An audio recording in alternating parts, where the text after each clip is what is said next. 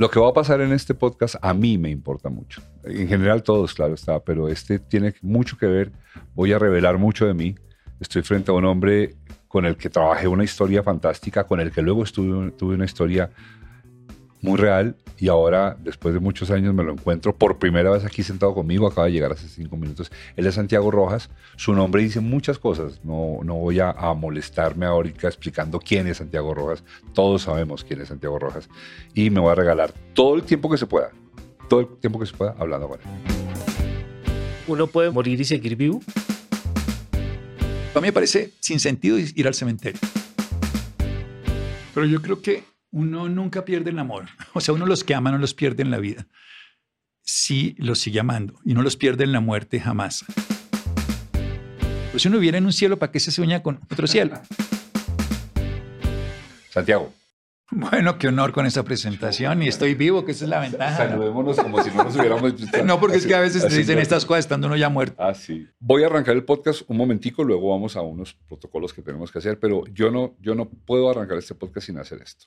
Sin brindar, qué maravilla. Vamos a brindar con Germán y contigo. Y con Wilbar, por supuesto. ¡Ajá! Salió regio, como en las películas. Y voy a ir contando que es que lo que yo voy a celebrar, un misterio del cual yo soy coprotagonista, Germán. Eso, gracias. Germán, ahí va su champañita para que se ponga a tono con nosotros. Está bien. Solo porque está el doctor. Ay, Santiago, qué bueno, porque podrías ayudarme a alcoholizarlo un poquito, gracias. Se siente uno saliendo con una hermanita de la caridad cada vez que ve. Lo peor es que tomo ahora más que cuando tenía 20. Entonces me voy a poner litúrgico y todo. Salud. Pero antes de eso voy a decir, este brindis es por una palabra, por un concepto, por una idea que se concentra en este podcast, el agradecimiento. Ya les voy a contar por qué, hasta donde yo pueda. Pero me encanta conocerte, Santiago, porque en este podcast vamos a hablar de muchas cosas, pero quiero arrancar dándote las gracias. Ahorita voy a explicar por qué. Porque tú me diste la mano en uno de los momentos más temblorosos de mi vida. Salud. Salud. Y no fue por el alcohol, precisamente. Un honor. Muchas gracias. Santiago se me había perdido después de haberme hecho un gran, un gran beneficio. Ojo que estoy diciendo beneficio y no favor. Que no fue un favor. Fue un gran beneficio. Santiago esparció toda su buena alma sobre, sobre mí en un momento muy tembloroso de la vida. No puedo mencionar nombres porque las personas involucradas me han pedido nunca mencionar sus nombres, pero sí puedo mencionar mi gran agradecimiento contigo, Santiago. Es enorme. Y sí puedo decir que pasó. Uno de mis seres más amados entró en un diagnóstico de cáncer. La primera persona que la vio fue, fuiste tú, después del diagnóstico y le, diste la mano y le ingresaste a ese episodio de su vida de la manera más luminosa posible. Y el episodio estuvo resuelto en nueve meses. Y eso fuiste tú. Muchas gracias. Y dicho eso, entonces, Ger, ahora sí, hagamos podcast. bueno. A lo que vinimos. Antes de comenzar, quiero recordarles que se suscriban, le den like, lo comenten, lo compartan, nos hagan crecer esta comunidad, porque además, eh, entre más grandes seamos, más gente interesante podemos traer y además eh, invitados como este que tenemos hoy, no podemos desperdiciarlos. Sigan eh, creciendo esta comunidad, eh, pongan las notificaciones para que sepan cuando sale un, video nuevo y será no seré el podcast, este primer video del de 2024, estamos muy felices por eso. Será no seré el podcast es la voz de los que son. Bueno, sí, además feliz año, es verdad. Estamos, este es el primer podcast, vamos a, ir, a salir en enero y lo vamos a arrancar de una manera extra. Tenemos novedades hoy, pero voy a contextualizar a Santiago. Santiago, una persona, una persona generosa un día vio este podcast y dijo, oigan, ustedes me permiten sumarle a su podcast y él es nuestro gran aliado. Esta persona tiene un, un proyecto enorme en la Florida para acoger a los músicos de Colombia y de América Latina para que puedan hacer música, ganar dinero con música. Y ese proyecto se llama Kenke.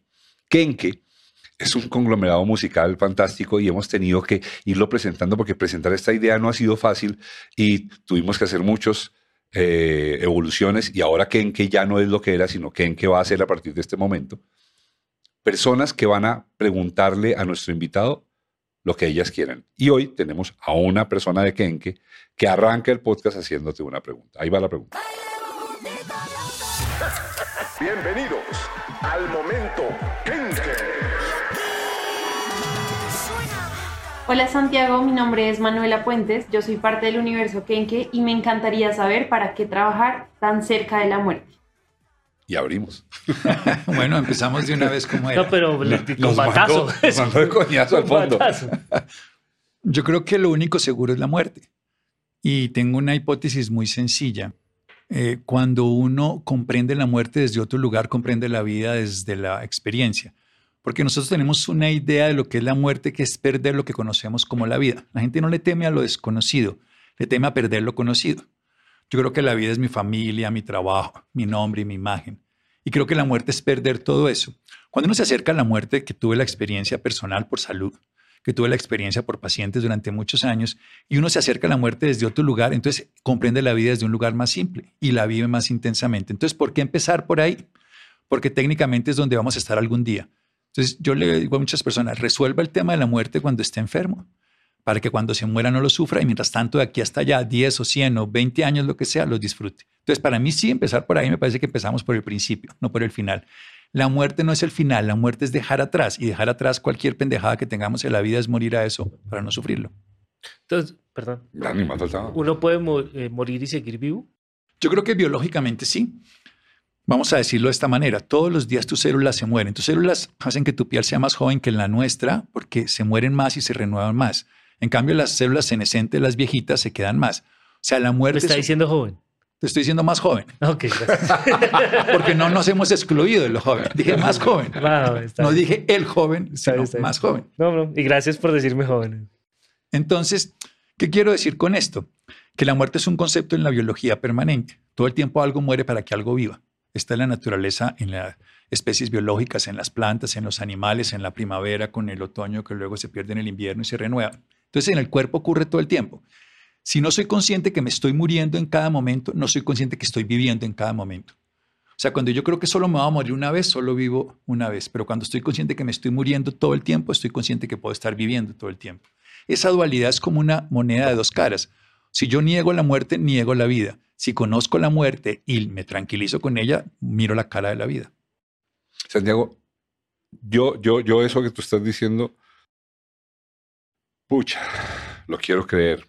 Y lo quiero creer cuando te digo lo quiero creer, no es que no lo crea. En este podcast hemos aprendido con Germán que para que el podcast sea lo que sea, tenemos que poner cartas nosotros. No se trata que tú te desnudes y nosotros estemos aquí vestidos viéndote en pelotarte. Entonces yo me quito prendas y así es. Yo le tengo mucho miedo a la muerte, mucho, mucho, mucho. Y es un miedo que, que recientemente me... Claro, yo lo ordeno y mi cabeza no me permite volverme tonto y yo lo ordeno, pero reconozco que tuve que ordenarlo otra vez. Entonces he buscado, he buscado eh, y, eh, inputs como el tuyo, eh, literatura que hay muy seria sobre el tema. Claro. Eh, de hecho, invitamos aquí a un medium, otro, otro, otro polo del asunto, pero un medio muy serio que nos habló de eso. Y yo te pregunto, eso que tú acabas de decir, que a mí me suena perfectamente atractivo y concluyente, ¿tú lo, tú lo sientes de verdad? O sea, tú lo dices acá y lo tienes acá y lo tienes acá, ¿lo, lo vives así? Cuando yo estaba chiquito, me acuerdo, segundo, tercero de primaria, yo leía 1800 tal, 1900 tal, todo el mundo se muere. Y eso me daba pánico. Yo quería vivir cerca de un hospital por si me enfermaba.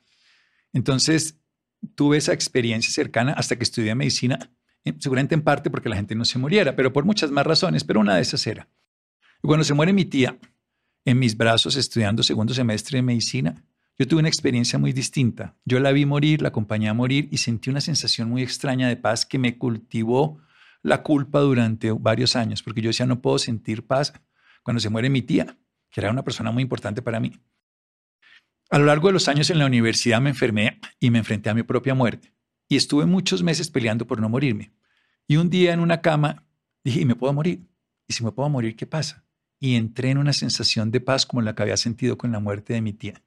Entonces yo lo experimento. No es una teoría. Entiendo que estas cosas solamente son versiones, es la mía.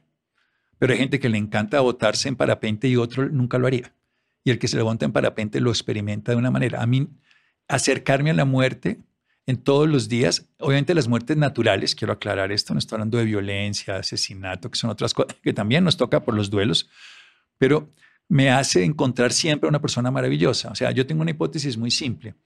Yo quiero despertar al maestro que está muriendo. Ayer precisamente me llegó una paciente que tiene cáncer y me contó que me ha conocido hace 30 años en la casa de una familiar de ella, que me pasa permanentemente eso. Y que ella le llamó mucho la atención de todo lo que pasó cuando yo estuve con la, la tía de ella también, que se murió.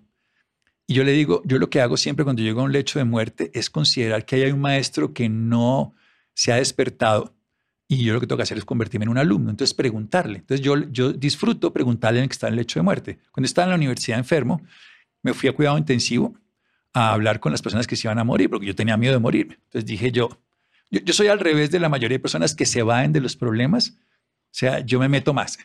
Eso ha sido mi forma. Yo le desbaraté todas las máquinas a mi papá en la casa todas las radiolas, los televisores los dañé, me dieron muendas por eso. Pero a mí me interesaba saber qué era lo que había ahí. Entonces, cuando empecé a tener miedo porque me iba a morir yo, me iba donde la gente se iba a morir y me sentaba a hablar con ellos y les preguntaba. Hasta que un día dije, listo, me va a pasar. Si me va a pasar, ¿para qué sufrirlo? Me voy a desaponer a vivir.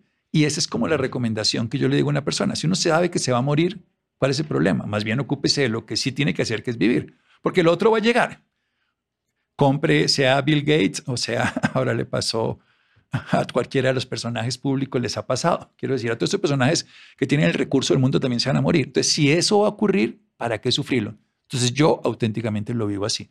Tal vez si me ponen un revólver aquí en ese momento me dé miedo, pero me da miedo más al sufrimiento que a morirme. Yo tengo asumida mi muerte y mi epitafio, incluso desde hace muchos años. ¿Y cómo son? el epitafio es sí, muy... no nos deje la mitad, no nos deje No ahí. sea, no sea bobo. No sea malo. El epitafio es muy sencillo. Solo estoy aquí si me olvidas. Uno está en la tumba cuando lo olvida. Ok. O sea que es- esto es algo que dice, mi, mi padre falleció en el 2000 y, y está enterrado en, en cementerio de- del norte de Bogotá y he ido tres veces porque pienso algo así. Yo prefiero acordarme de mi papá que estar yendo a mirar dónde está la tumba. De, o sea, eso es una manera de mantenerlo más vivo que, que irlo a visitar, ¿o no? Yo creo que uno es un cúmulo de recuerdos. Tu papá está en ti inmerso, no solo por la biología y lo que te dio de herencia genética, sino por todas las experiencias, las parejas, para no poner a alguien que sea sanguíneo. Nos marca nuestra experiencia y aquí nos lo podemos recordar. Nosotros no recordamos a las personas en el sentido de hechos, sino de sensaciones y de imágenes. Entonces uno en su cuerpo siente las sensaciones y recrea imágenes. Entonces no necesita ir a ningún sitio. No necesitas ir a un cementerio. La gente va al cementerio. Yo entiendo porque siente la sensación, pero yo prefiero que las personas, por ejemplo, se acerquen a cosas más vivas. Y a mí me gusta, lo digo, yo tengo una casa en la calera y tengo sembrados varios de las personas conocidas. He pedido cenizas de ellas y tengo maticas y las saludo. Y hay varias personas que yo quiero mucho que están vivas, en el sentido de que su vida está en mí y su vida está en la naturaleza. Me parece un sinsentido enterrar a la gente, por ejemplo. Lo digo desde el punto de vista eh, ambiental. Mejor que se cremen, por supuesto, después de muerto y garantizado, y que luego eso dé vida. Entonces se vuelva jardines, se vuelva. Porque nosotros estamos hechos este cuerpo 100% de la naturaleza. Mi madre se alimentó de la tierra y yo después. O sea que este cuerpo lo tengo que devolver a la tierra, no me pertenece. Entonces se lo tengo que devolver. Entonces devolvérselo por lo menos de forma de, de ceniza. Pero a mí me parece sin sentido ir al cementerio, honestamente. Entiendo que al principio es como un acto social, pero con la pandemia, por ejemplo, la gente a veces ni fue, no tuvo ni siquiera la oportunidad de vivirlo. Uno tiene que construir, yo, defino el duelo como la pa- capacidad de reconstruir el vínculo a valor presente. En el lenguaje moderno tuyo, un hombre tan joven, en el lenguaje moderno tuyo, lo diría que es como actualizar la app. Tengo una app con mi padre que cuando se muere la dejé perdida y ahora la reconstruyo en valor presente. Entonces construyo un diálogo, le voy contando y lo voy sintiendo. Y esa persona está aquí.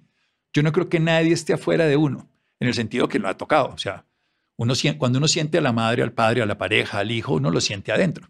Entonces aquí es donde tiene que encontrar. Entonces el silencio, la reflexión, la tristeza, el aislamiento hace que uno se lo encuentre adentro. En cambio, los rituales externos hacen que uno lo busque afuera y lo extraña afuera, pero cuando uno hace la pausa, la reflexión, la introspección, la lectura, uno se reencuentra con esa persona adentro. Y empiezas a ver, si tú haces un buen duelo con tu papá, tú sabes qué haría tu papá en este momento. Entiendes cómo funcionaría. Es más, lo tienes vivo y te comes un helado con tu papá si a él le gustaba, o te comes una achira. Uy, mi papá le encantaban las achiras, te las comes con él. Si lo estás extrañando en el cementerio, estás siempre sufriendo por algo inalcanzable. Si lo estás experimentando aquí, estás reconsiderando nuevamente la relación a este presente. Santiago, hablando de la memoria, eh, y voy, a sumarme a lo que le acabas de decir a Germán. A, mí me gusta mucho lo que hago, mucho, me hace todo el sentido del mundo. Voy a recomendar un libro que se llama Memorias de un amigo imaginario, que es otra forma de pensar en esto. Y voy a hacer la sinopsis. Ahora estaba mirando, pero no encontré el, autor. Vamos a ver si de pronto lo encuentro, ponemos en la caja de comentarios. Y este, esta es la historia de un niño al que se le pierde el amigo imaginario. Y el amigo imaginario es el que narra el cuento. Y dice, se me perdió el niño que me imagina. No puede ser, qué no genial. Lo, no lo encuentro. Y lo lindo del cuento es que él sabe que él está vivo, que el niño está vivo, porque él, el amigo imaginado, está, vivo.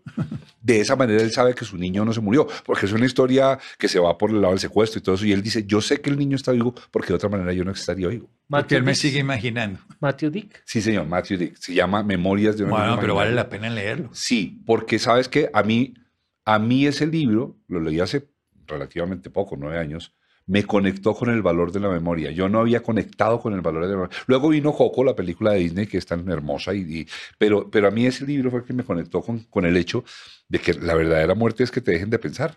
Sí, que te dejen de sentir. Porque nosotros hacemos vínculos y relaciones a través de los sentires. O sea, una relación es un compartir de sentires.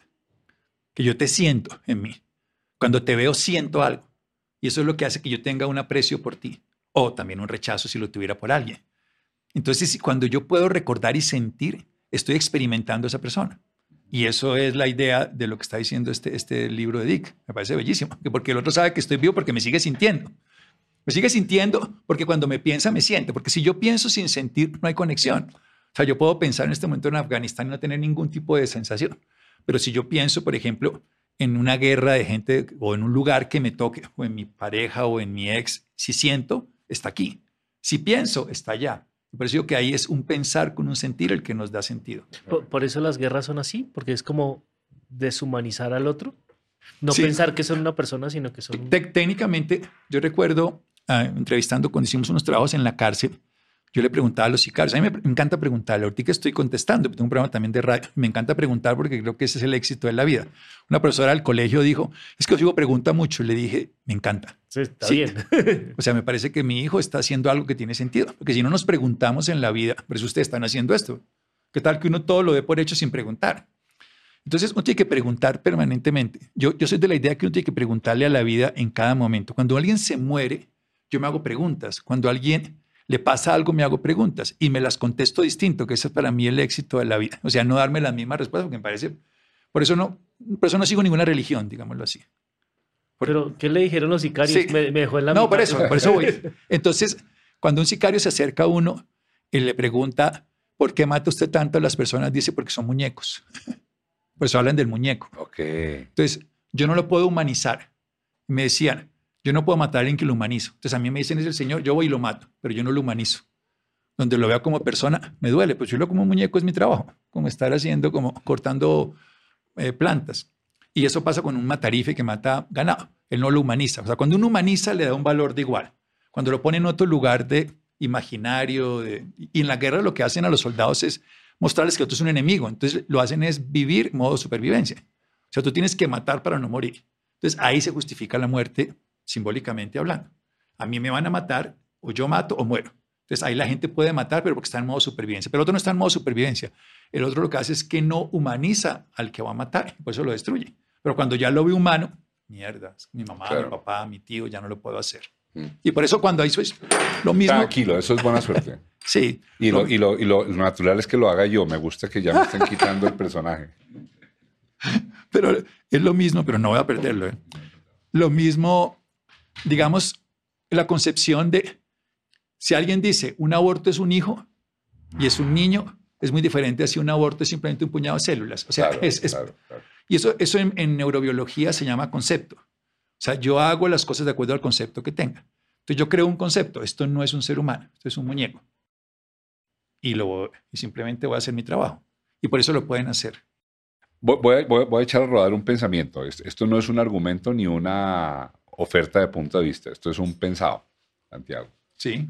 Y yo te voy a contar una, una, una, una fábula que yo, que yo tengo para, para contar sobre mi punto de vista acerca de lo que tú estás diciendo. Y es que cuando yo me muera y esté lejísimos el día, yo voy para el cielo, no tengo la menor duda y lo sé porque ah, si, si Dios existe realmente, el tipo conmigo se ha portado de manera... Ah, yo también creo que uno no, que uno no, es, ese cuento, yo creo que la tierra es el infierno en el buen sentido y por eso la gente busca un cielo. Yo creo que si la vida de uno es un infierno, uno busca un cielo. Pero si la vida de uno es coherente, uno sigue en el cielo, de la manera que le toque. Entonces yo, yo voy a llegar allí, voy a hablar con el portero y le voy a decir que por favor me dé entrevista con Dios. Dios me da la entrevista, lo voy a invitar a comer. Debe haber restaurantes estupendos en el cielo. Y cuando esté sentado frente a mí, aparte de darle las gracias así enfáticas, vehementes, o sea, como las que te acabo de dar a ti, pero multiplicadas por el pues, infinito. tiene que ser más. Le voy a hacer unas preguntitas. le voy a preguntar, por ejemplo, ¿por qué los dientes no, no crecen como las uñas? ¿No te parece que te equivocaste, Dios? ¿no? Deberían crecer como las uñas y nos evitamos un gran problema, no entiendo por qué. Y Dios me dará una respuesta que seguramente no la aceptaré, pero la va a hacer la de fondo es esta. A ver, yo entiendo, yo entiendo el amor entiendo que te hayas inventado el amor pero explícame cómo es que te inventas el amor y la muerte al mismo tiempo. No le encuentro el sentido. Y como te digo, no es una pregunta a ti, es una reflexión que estoy votando. Quiero saber tú qué piensas acerca de esa pregunta. Porque es que mi problema con la muerte no es la muerte, mi problema con la muerte es el amor. Pero yo creo que uno nunca pierde el amor. O sea, uno los que ama no los pierde en la vida. Sí los sigue amando y no los pierde en la muerte jamás. O sea, yo creo que las relaciones se acaban en la vida, pero no en la muerte. Lo digo porque para mí la clave del duelo por muchos años de trabajo son tres palabritas.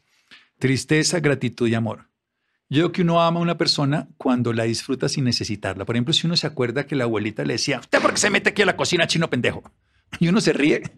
En ese momento la está amando, porque la disfruta, porque la recrea, no la sufre y no la necesita. Y el recuerdo le evoca felicidad. Mi papá se murió en el 99, mi mamá en el 19. Y yo lo recuerdo con felicidad todos los días. Entonces yo los estoy amando. Probablemente les peleé mucho más cuando estaba pequeño. Ya dije que me, hicieron varias por, reprimendas por mis, mis acciones un poco investigadoras. Pero en este momento de mi vida no tengo ningún recuerdo que me haga. Hay una cosa que yo siempre le digo a las personas, si usted es capaz de recordar sin amargura, ya perdonó, está disfrutando, lo que sea que te ha pasado en la vida la vez que te pasó esto, que te dejó la es, que te pasó esto. Entonces, cuando uno recuerda sin dolor y con amor es porque uno disfruta la presencia sin necesitarlo. Entonces, lo que hace uno cuando la persona se muere es que construye un nuevo amor que ya no requiere que el otro actúe, simplemente que exista, porque es el amor el que existe y es la unidad que queda. Yo lo sigo amando porque construí. Cuando tú entras en un callejón sin salida, porque uno entra en un duelo con un callejón sin salida, que es el amor. Uno siempre entra el duelo con amor, porque es lo que le duele. Si no, no le dolería. Entonces, ¿por dónde sales de un callejón sin salida? ¿Por dónde entraste? Si entraste por el amor, ¿por dónde tienes que salir por el amor? Entonces uno tiene que rescatar nuevamente el amor. Para eso tiene que permitirse, permitirse sentir triste. ¿Y qué significa sentirse triste? Ir al interior y reconocer el vacío que, que uno siempre ha tenido. Porque uno nace en el vientre materno siendo algo de la madre y luego pierde toda la vida la presencia de todo y siente un vacío y luego cada persona le va llenando uno ese vacío. Y cuando se va, vuelve uno a sentir el frío de la ventana rota. Entonces, ¿qué hace uno cuando tiene la, tristeza? Agradece. Porque agradecer es reconocer. La palabra que tú dijiste, gratitud, para el cerebro es reconocer. Cuando yo reconozco lo valioso de algo, agradezco. Y cuando agradezco, entonces puedo llegar a rescatar el amor. Porque reconozco ese amor que tenía por esa persona. ¿Y qué es lo que me da sentido? Seguir amando. O sea, ¿qué es lo que sana a alguien en un duelo? Volver a rescatar un amor que estaba sintiendo por esa persona. Ya no, no un amor por alguien que no está, que lo está culpando porque estoy mal porque no estás. Sufro porque te fuiste, o más bien vivo porque me diste vida y tu vida sigue viviendo en mí. Entonces monto una fundación para niños que mueren de lo tuyo. Me genero un trabajo que me ayude a socializar esto que tú me enseñaste. Experimento ese gusto por la música que a mí no me gustaba que tú tenías. Reconozco el legado que sembraste en mí y hago que tus semillas florezcan en mí. Eso es amor. Entonces, para mí, el duelo se resuelve con amor pero volviendo a amar sin necesitar al otro y sin obligar al otro que cumpla mis deseos. Porque en el amor humano siempre esperamos que el otro satisfaga nuestros deseos. En el amor después de la muerte ya no le pedimos que satisfaga nuestros deseos, simplemente lo amamos porque existe el amor entre los dos. Mira. No sé qué diría Dios, ¿eh? Ok, voy a seguir haciendo las preguntas más básicas que se me ocurren porque son las que me alteran. O sea, las elaboradas no me alteran, se ubican por allá en el territorio de las enciclopedias esto que estás diciendo, que yo sé que es, es, es cerebral, es mental, profundo eh, y espiritual también, yo, yo lo, coloco, lo coloco en un territorio, pero voy a hacer un brinquito. ¿Qué tiene que todo eso con la posibilidad de un fantasma? Mira el brinco tan berraco que te pegué, pero quiero que me digas. Y entonces la posibilidad de que yo vuelva del más allá y, le cuente a alguien, o le sople el oído, o le ayude, esas cosas, esos, esos mitos tan consoladores, ¿qué pasa con ellos? Pues a mí no me interesan. Honestamente no me preocupa lo que está pasando al otro lado. Yo estoy convencido que la vida continúa. No, no, no le veo sentido que la vida no exista, porque yo creo que la, la muerte es la muerte del cuerpo. Pero jamás me, tengo muchos amigos medio ni eso. Cuando se murió mi mamá, cuando se ha muerto mucha gente, nunca los he consultado. Y tengo cantidades de amigos que hacen estas cosas, pero nunca me ha interesado. Porque lo que quiero es rescatar lo que yo siento. Y estoy convencido, ah, he tenido, por ejemplo, sueños con mi madre. Uno fue muy diciente, fue absolutamente claro que, que fue tan claro que lo puedo contar. Me soñaba muchas veces con ella. Mi papá hace poco me soñé. Son sueños lúcidos. Y una vez me soñé con mi mamá que yo estaba en el baño de la casa de mi pueblo chiquito. Y ella me cantaba una canción cuando yo estaba eh, haciendo deposición en el baño. Cuando ella entra y yo la veo, digo, mamá, ya es mi hora, vienes por mí. Me dice, no, no, no, mi amor, estoy feliz porque tenemos un nuevo miembro en la familia. Entonces yo le cuento a mis hermanos al otro día el sueño y a las dos semanas se embaraza mi sobrina, que va a ser, pues ya, ya nació. Entonces son cosas que no tienen una explicación lógica, porque ni se me ocurría a mí ni nada, mi sobrina vive en Noruega. Entonces estas historias, yo creo que eso es real, pero yo no la busco. Cuando mi mamá se necesite manifestar, pero yo no lo veo como un fantasma. A ver, yo, tengo una hipótesis muy simple. La persona que se muere deja de tener todos esos vínculos que tendría conmigo. Si hay más vidas o menos vida, o sea, ya no es mi mamá, es un alma que se ha quitado todas las taras y, lo, que se, lo que era su cuerpo ya se murió. Entonces no tiene esa relación y nosotros le seguimos preguntando y peleando y cuestionando. Yo creo que uno al otro día, yo siempre lo veo y tú me vas a entender y, me va a entender también mejor aquí toda la audiencia, que para uno es un actor. Haz de cuenta que una, una persona actúa y hace la obra de teatro. La gente sigue actuando la misma obra, pero ya no está en el libreto. Él es el actor, ya no es el personaje. Entonces le siguen hablando como el personaje y él dice, pues sí será el personaje, pero yo soy el actor cuando yo era Betty la Fea, cuando era don Armando, pues era eso. Pero ahora como Jorge Enrique Abello, como Ana María Orozco, o sea, cuando esté allí, soy eso. Yo creo que ellos están así. Entonces ellos pueden entender nuestras facetas, pero no las viven con la intensidad de nosotros. Y no son fantasmas. Simplemente el fantasma es más bien lo que se quedó allí. La imagen que yo construí de esa persona, que era eso. Pero el que está al otro lado tiene que estar viendo la realidad del actor toda su trayectoria, su conciencia y no estar identificado con el personaje. Para mí esa es la muerte. La muerte es dejar el personaje que construimos como forma y experimentar la vida que somos todos, una vida espiritual que no, no, me preocupa entenderla. O sea, a mí no me, ni me preocupa el cielo ni el infierno. Por eso decía que para mí la idea del cielo es una construcción porque la gente vive en el infierno. La gente se sueña con un cielo porque vive en el infierno. Pero si uno vive en un cielo, ¿para qué se sueña con otro cielo? Entonces, si mi vida es un cielo, ¿yo para qué sufro con llegar al cielo? Me parece. Sí. Y yo lo veo más simple. O sea, cuando me muera, probablemente dejaré el personaje del doctor Rojas, que ahora viene aquí y construye esta carreta, que yo lo intento hacer todas las noches. Y por las y, cuando esté en otro lugar, pues veré la vida desde ese otro lugar, como, como ese pensionado que ve a todos allá trabajando en la fábrica y dice... tanto, que, tanto que se jode, ¿no? sí, o a veces, para lo más simple, cuando que uno está en un atasco y está en el carro viendo a los vendedores, o está uno en una montaña sentado en una hamaca o en una silla reclinomati tomándose un vino, una champaña y viendo a la gente en el atasco, pues ese es problema de ellos. Y allá le dicen, estamos jodidos.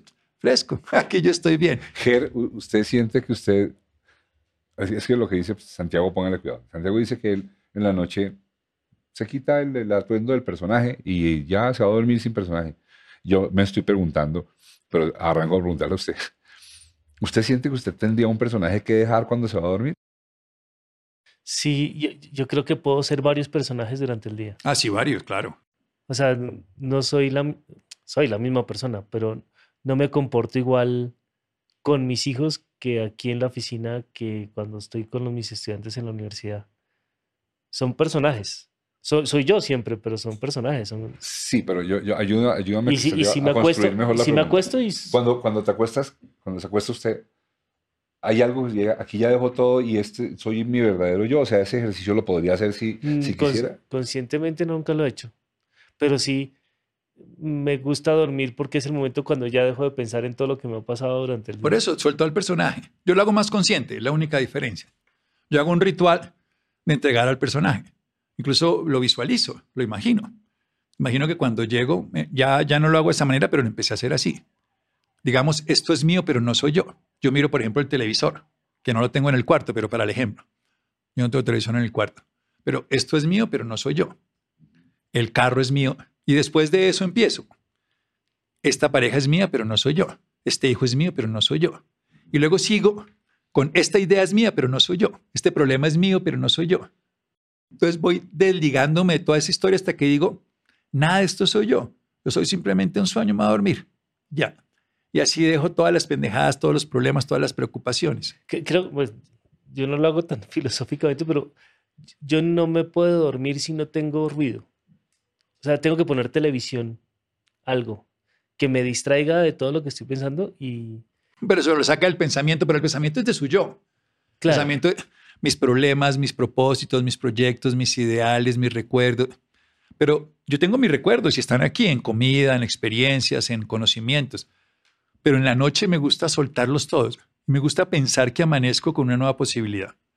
Cuando me estaba enfermo, pues, y me estaba en la idea de morirme, cuando yo me despertaba, me despertaba feliz. Decía, hijo pucha, otra vez estoy vivo. Porque yo estaba asfixiado, en fin, una enfermedad, lo que fuera.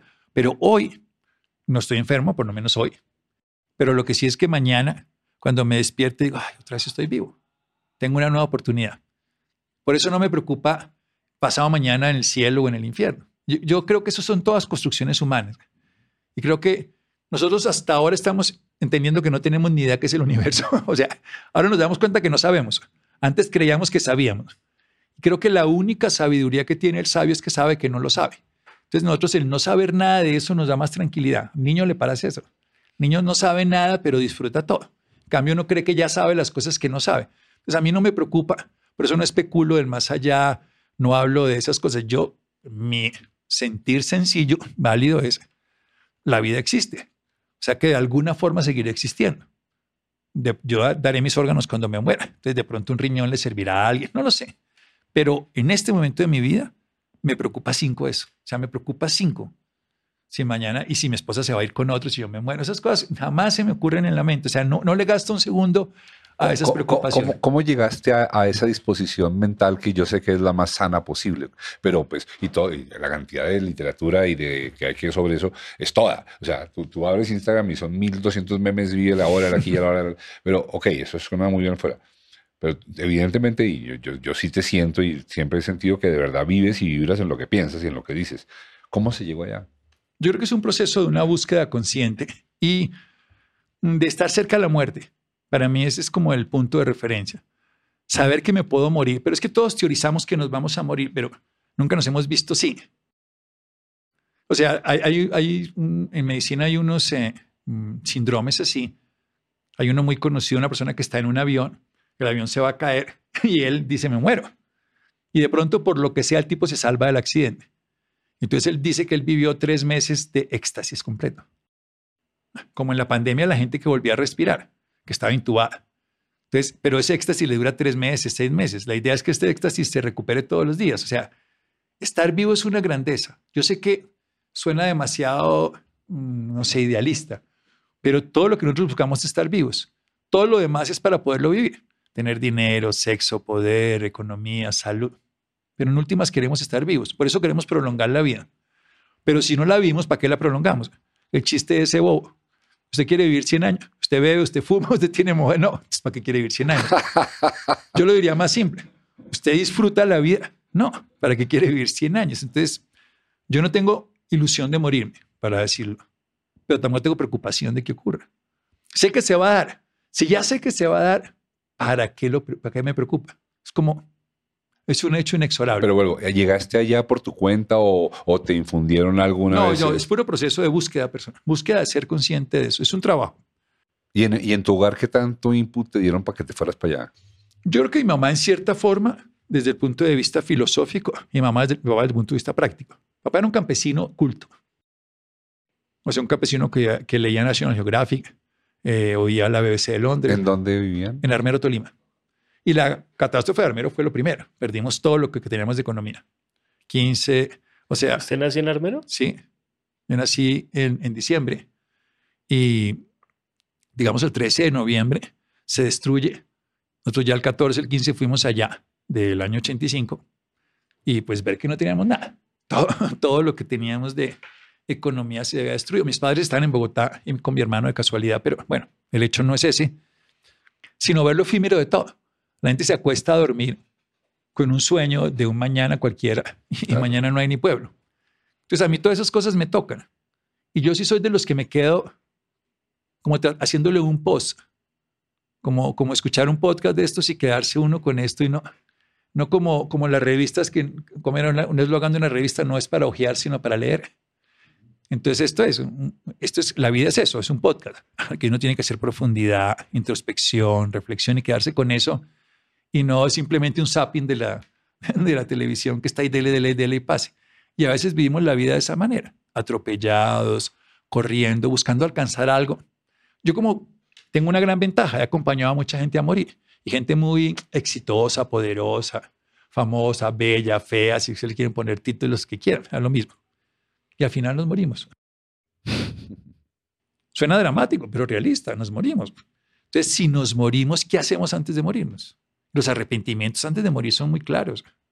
Antes se arrepiente de no haber disfrutado, de no haber estado con amigos, de no haberse gozado el día. Ver, Eso me parece importante que lo digamos mucho. ¿En serio? La gente se, se preocupa. Yo he encontrado varias. Hay un libro muy, muy conocido de una enfermera australiana.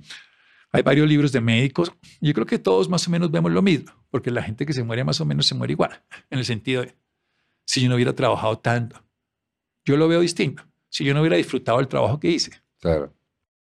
Porque cuando uno se dedica a algo, uno lo goza. Hay gente que no hace nada y, disfruta el ocio, pero hay gente que no hace nada y sufre el ocio. No, no creo que sea un problema de hacer o no hacer, ni no disfrutarlo. Pero hay una cosa que es muy simple. Lo que más la gente se arrepiente es de no haber podido disfrutar y expresar lo que sentía. Esa sensación de queda mal que yo lo diga, queda mal que yo lo haga. Yo creo que todas las ovejas negras son los que hacen la mejor vida de la vida. Todos los que se han salido de, de lo que deberían ser, de decir lo correcto, de nunca expresar lo que piensan, de qué dirán. Eso sufren todo el día porque se están traicionando. Yo que uno puede traicionar a cualquier persona, no estoy de acuerdo que lo hagan, pero traicionarse a uno mismo es una miserableza. O sea, uno incapacitarse a uno mismo, sobre todo porque con quién vive uno el, el 99% del tiempo. Hay una frase muy coloquial que es muy simple. Si te llevas mal contigo mismo, estás mal acompañado. Sí. Maravillosa. Maravillosa. Bu- Buscarte otra compañía. Sa- Santiago, estamos hablando del amor y digo, estamos hablando de la muerte y Ah, del sí, amor. yo, ¿dónde? De la- ahora me va a pasar al No, amor. pero Jesús habló de la muerte y de Dios y de esto. me va a pasar al amor, porque en ese trabajo que tú y yo hicimos en algún momento cuando yo trabajaba en Fox, que fue un trabajo más extenso, y nos reuníamos creo que era los miércoles y trabajábamos Sí. mucho, y tú trabajaste mucho y se desarrolló esa historia.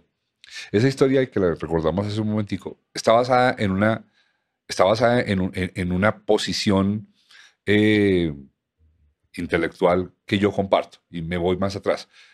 Schopenhauer, el, el filósofo del siglo XIX, Sí. muy odiado por las feministas, yo entiendo, pero bueno, un genio de todas maneras, un genio de todas maneras. Schopenhauer me reveló a mí en un libro que se llama El amor, del amor, las mujeres y la muerte. Una cosa que yo apenas le dije, yo con eso estoy de acuerdo. Schopenhauer dice, el amor es un asunto biológico, el amor no es un asunto del alma. Eso que llamamos amor. Eso que llamamos amor de cuando yo veo a la niña entrar a la fiesta y la miré y tiene los ojos que yo necesito y el pelo como lo necesito. Y más Y- para abajo, mire y- también, y- si va a tener buena exacto. lactancia y se va a y- cómoda. y- y- sí, sí, no sea tan... Sí, y mi corazón Deleterio. Sí, y mi Vamos cor- a lo que es. y mi corazón brinca a decir ahí, llegó- ahí entró el amor de mi vida. Eso es perfectamente válido, yo no lo estoy criticando nada, pero eso no es amor.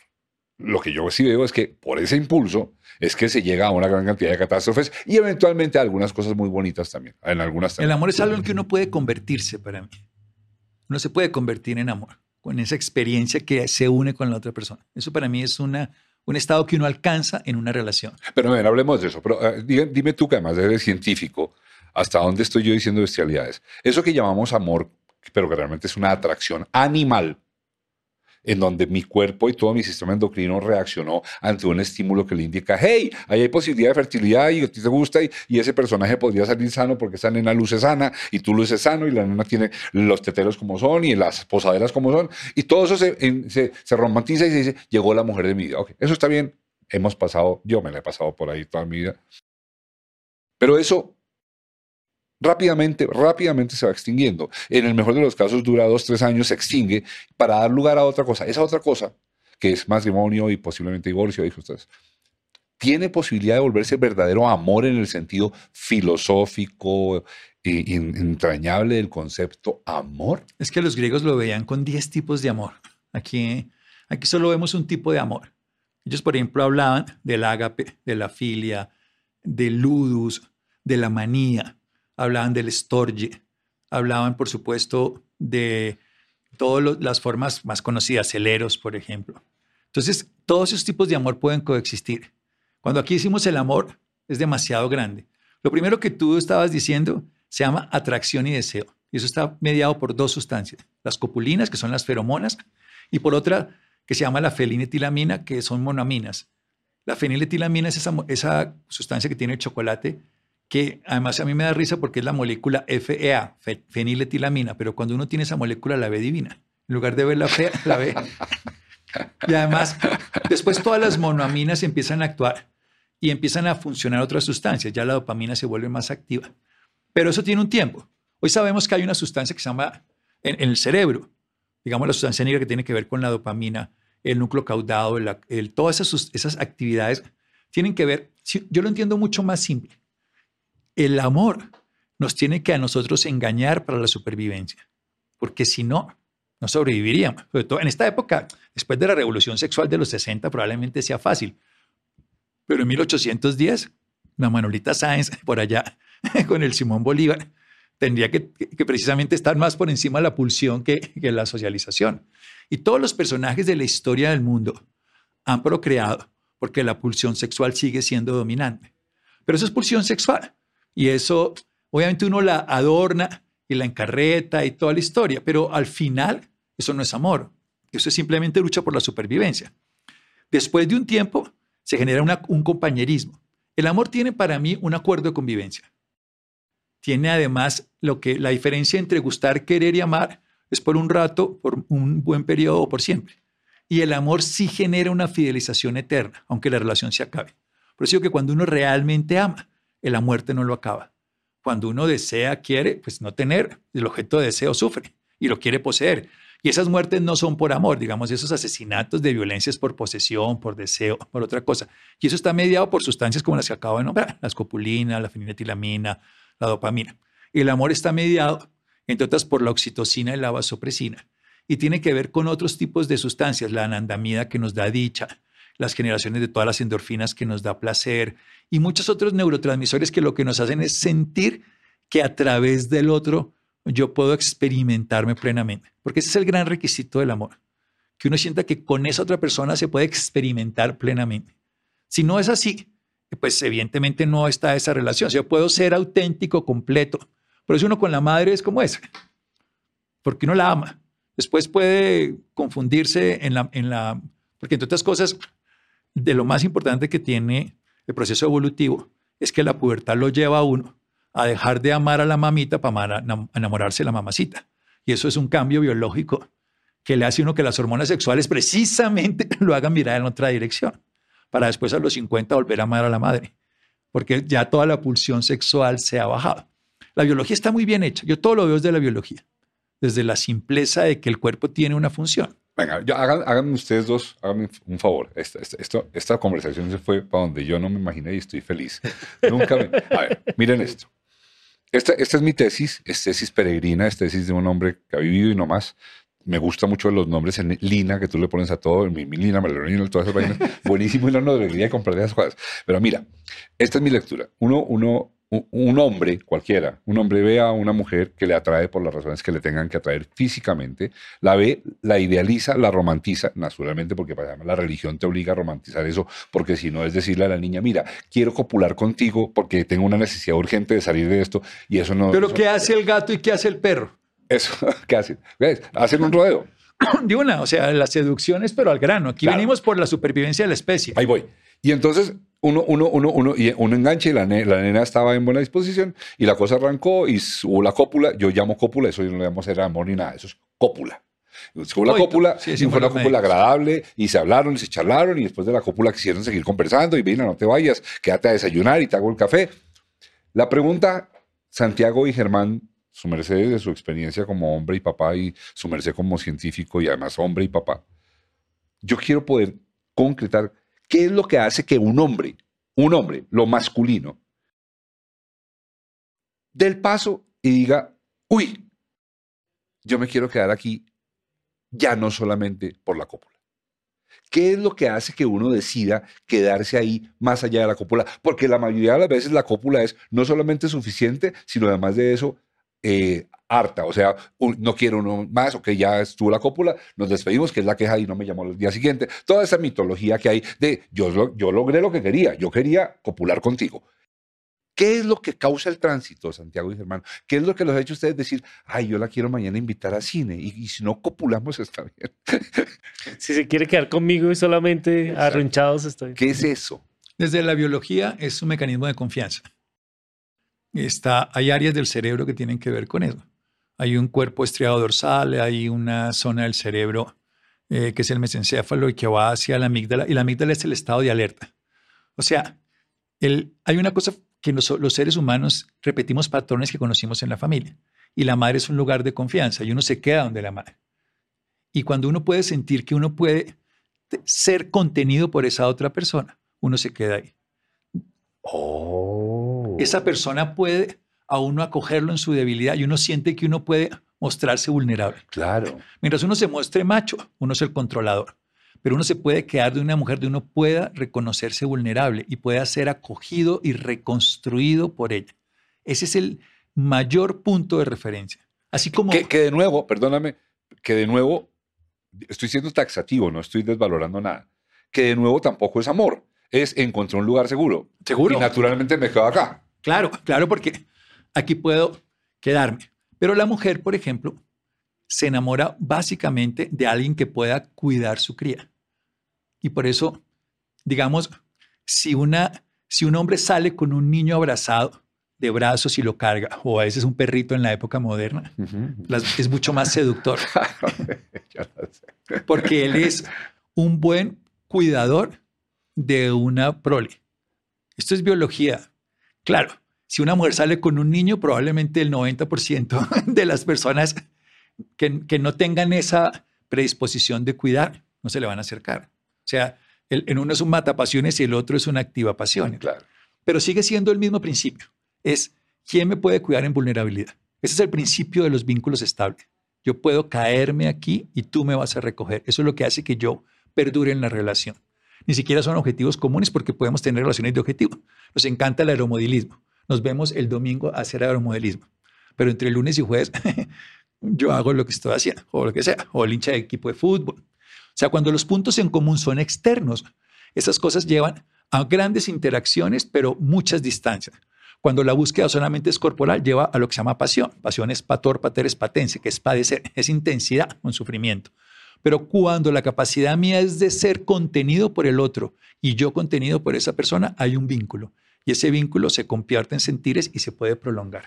Eso me encanta. O sea, pasamos del, coito, que es una necesidad biológica y, deliciosa cuando, cuando se está sintiendo. y del ser instintivo, a eh, eh, si ese coito me, me, generó la sensación de seguridad y tranquilidad. Ah, Kundera, hace, amar no es querer hacer el amor contigo, sino querer pasar la noche y las demás noches contigo.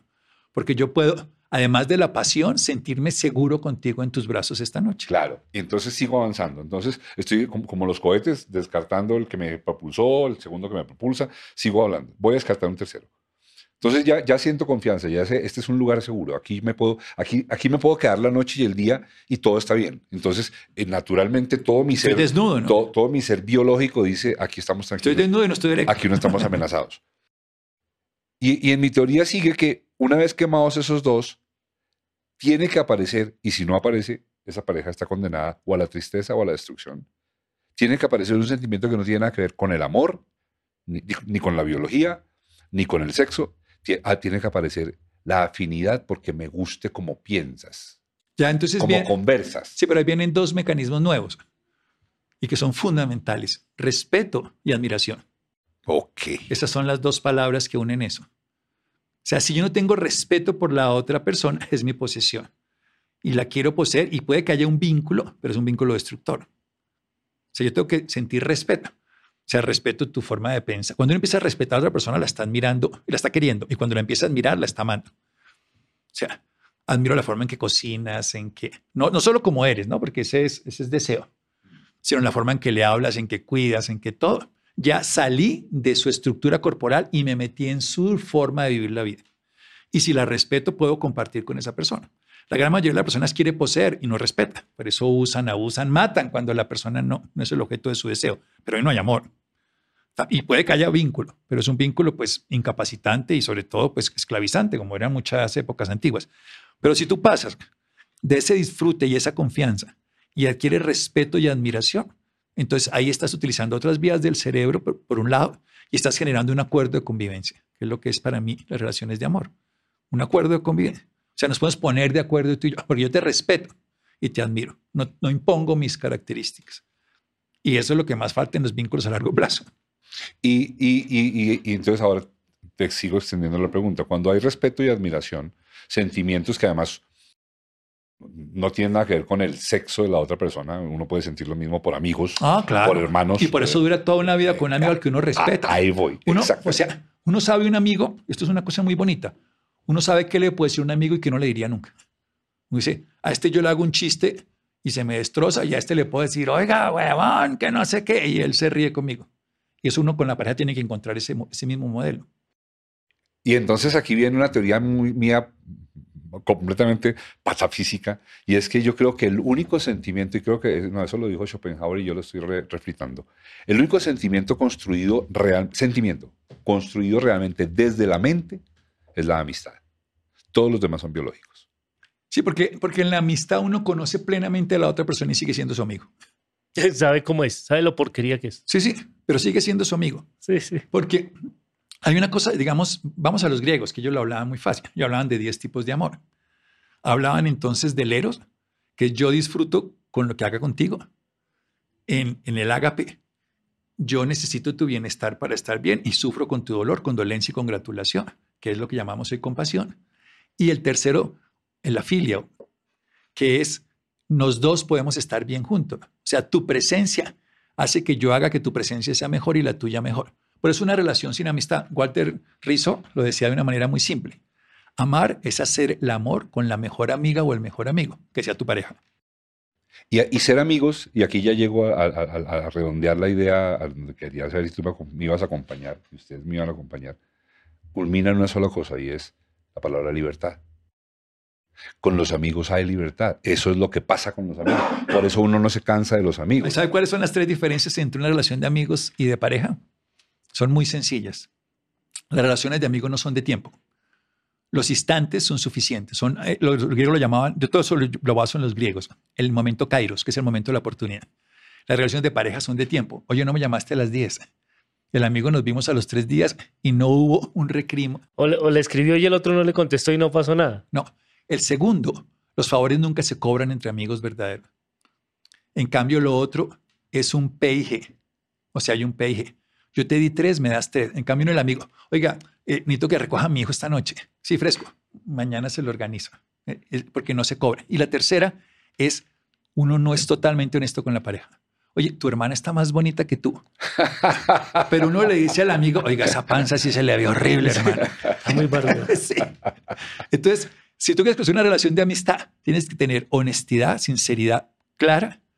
Tienes que poder permitirle un tiempo y un espacio libre a la otra persona y no hacer un- una, una transacción comercial de pérdidas y ganancias de afecto. Santiago, mira que eh, sin quererlo Qué clasota en la que te- estamos. te- terminamos dando la vuelta a un punto y ya, y ya, ya, ya, ya, con esto voy a dejar provocado a todo el mundo para que volvamos a hablar algún día. Y es, llegamos al mismo, llegamos al mismo punto.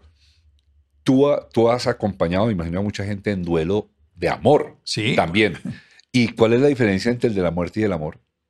Yo creo que el del duelo del, del amor es más difícil, porque hay la hipótesis de que puede cambiar. De que puede, de que puede volver. Sí, O de que puede estar por ahí con un, como decía Pepe, huevón. ¿Qué es huevón? El que está con la mujer con la que uno andaba. sí, esa es la definición más simple. Pero hay una cosa, hay una frase que es terrible y es, es que él me quiere todavía. Porque eso es, vamos a decirlo en el lenguaje más popular, un pajazo mental.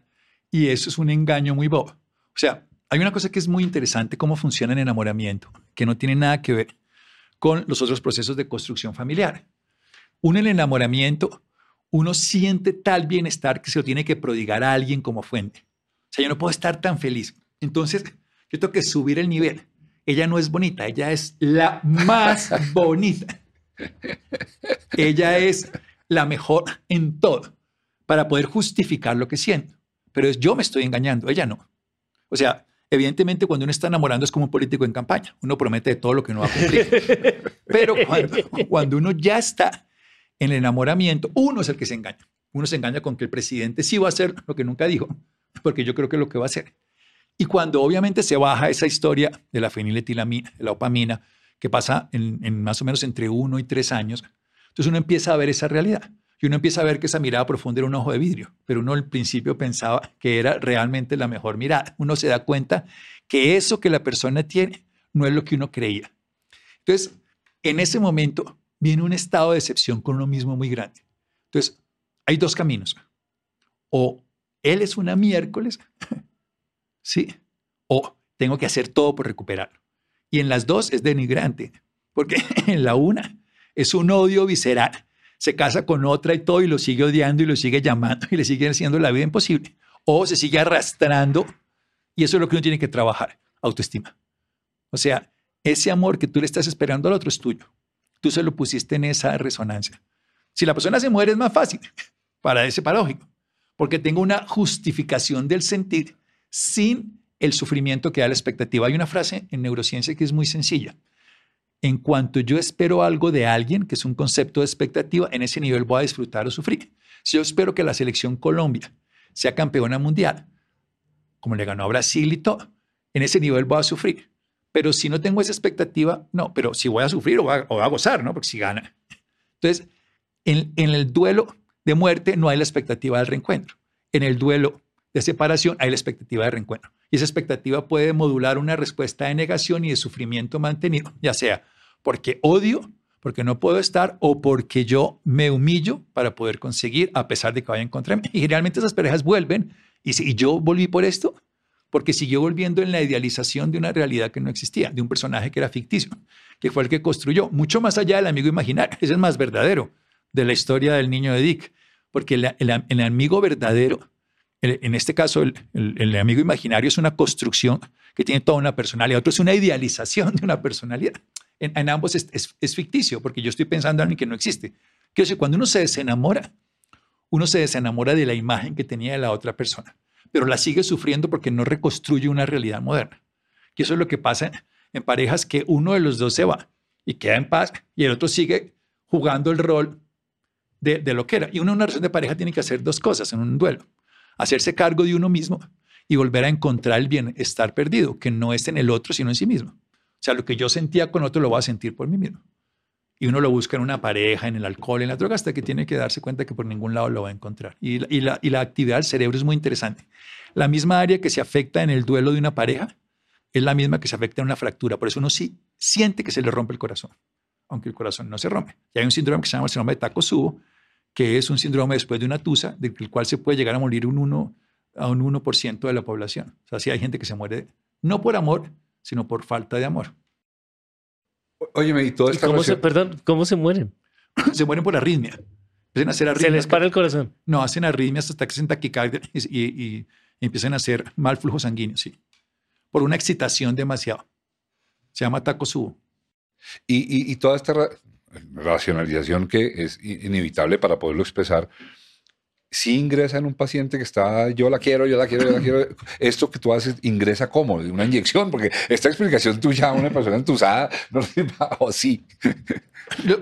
yo, yo creo que la mejor manera de manejar una tus es entender qué es lo que pasa en el cerebro. Por eso a mí me gusta la biología. Y el cerebro activa las mismas áreas de la adicción a la cocaína. Entonces es un proceso de deshabituación y requiere por lo menos seis semanas a tres meses de no contacto con la sustancia. de no llamar, de no buscar en redes. Ese es el principio fundamental. Y disminuir. Ni siquiera escapaditas corticas. La sustancia. No, eso es lo peor que puede pasar. Porque cuando uno vuelve y se encuentra, uno se enamora, pero el otro está en otro cuento. O sea, el uno tuvo cópula, aquí utilizando las palabras de Mauricio, y la otra hizo el amor, o, o viceversa. Pero lo que es interesante en eso es que cuando uno entiende que las áreas de la adicción a la cocaína son las mismas de la adicción a la persona, porque uno está adicto a esa persona, uno tiene que construir entonces amor propio y uno tiene que reparar la herida, fortaleciendo los vínculos que son sostenedores, la familia, los amigos y todo. Y lo que menos tiene que hacer es evadir. Entonces yo utilizo la estrategia que hace Alcohólicos Anónimos, solo por hoy. Solo por hoy no la llamo, solo por hoy me arreglo y me pongo bonita, solo por hoy no sé qué, solo por hoy. Y lo hago escribir. Un día a la vez. Un día a la vez, pero solo por hoy. Solo por hoy es la estrategia y la copio. Alcohólicos Anónimos, solamente que no pongo el alcohol y no la otra persona. Valoro mi vida. Y la persona empieza y es súper exitoso. Yo escribo un libro que se llama Líbrate el corazón roto y me han parado niñas en diferentes ciudades del país y me abrazan y me dicen, yo llevaba tres años entusado y después de hacer ese trabajo, o sea, gente que nunca fue a mi consulta, quiero decir, es un libro que se han vendido pues miles de ejemplares y se le botan a uno y lo abrazan y dicen, no sabe lo que yo lo quiero, yo por fin pude superar a mi ex con ese libro, porque es un método.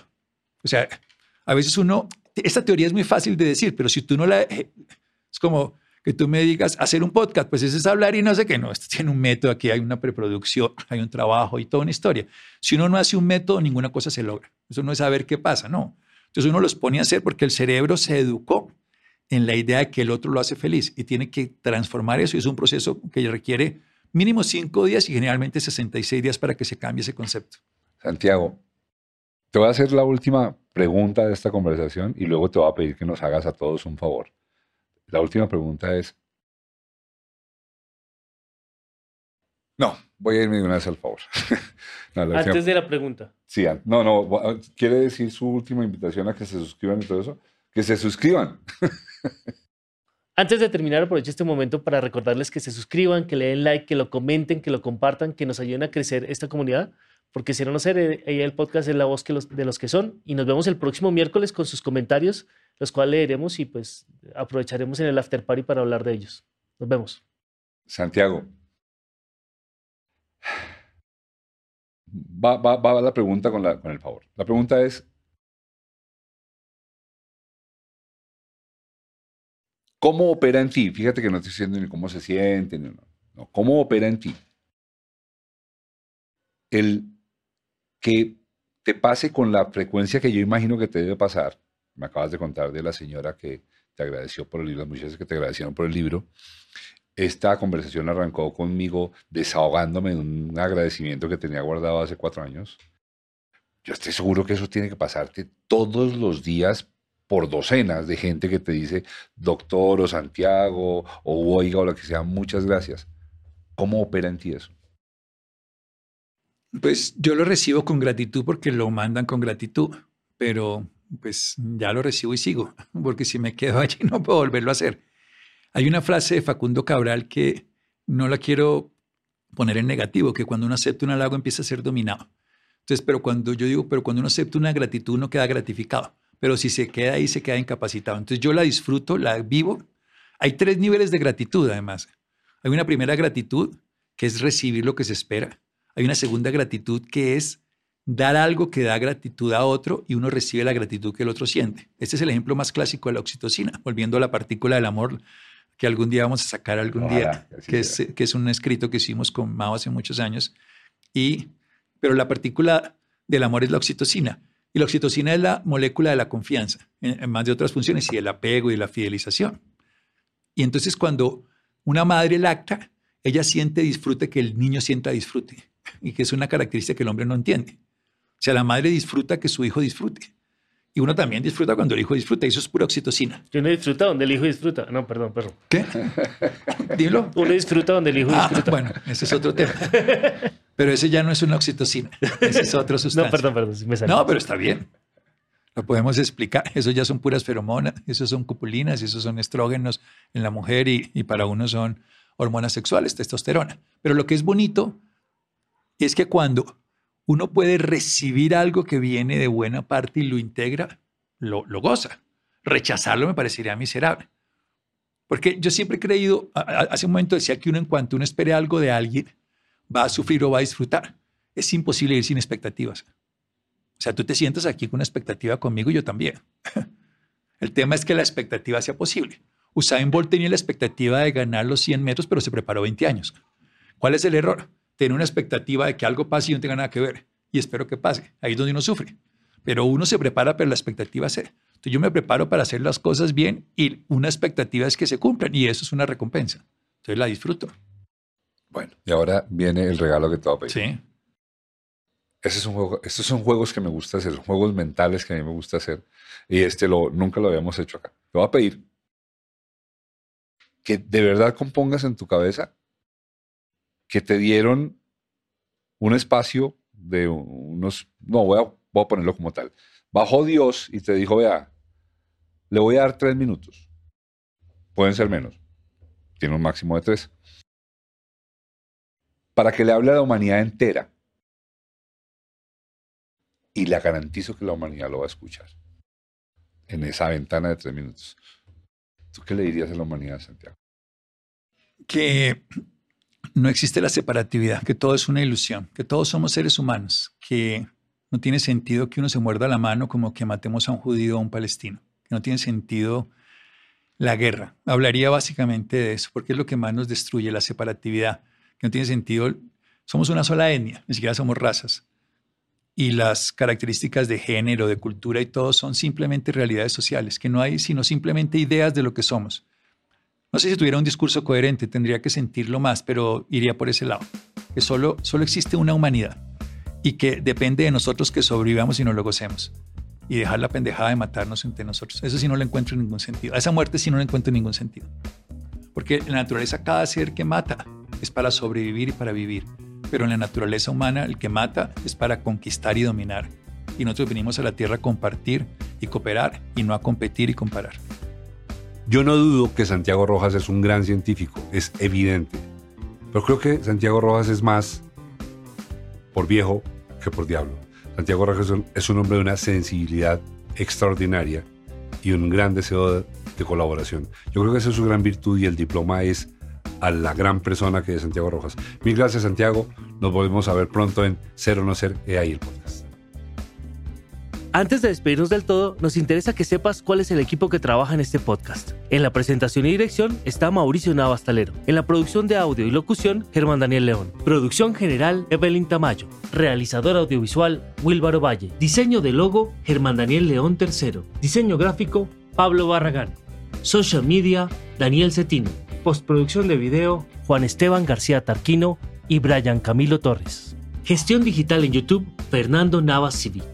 Arte visual, promos digitales, Manuela Puentes. Diseño gráfico de redes, Diego Guío Martínez. Música por el maestro Camilo Correal. Este es un contenido de Valencia Producciones. Si te gustó este podcast, danos like y suscríbete. Así te enterarás de los siguientes episodios. Y si no te gustó, mándaselo a tus enemigos. Igual nos sirve que nos escuchen. Muchas gracias. Chao. Este podcast se puede ver también en YouTube. Se puede escuchar por Spotify y todas las plataformas de podcast que existen y que lleguen a existir.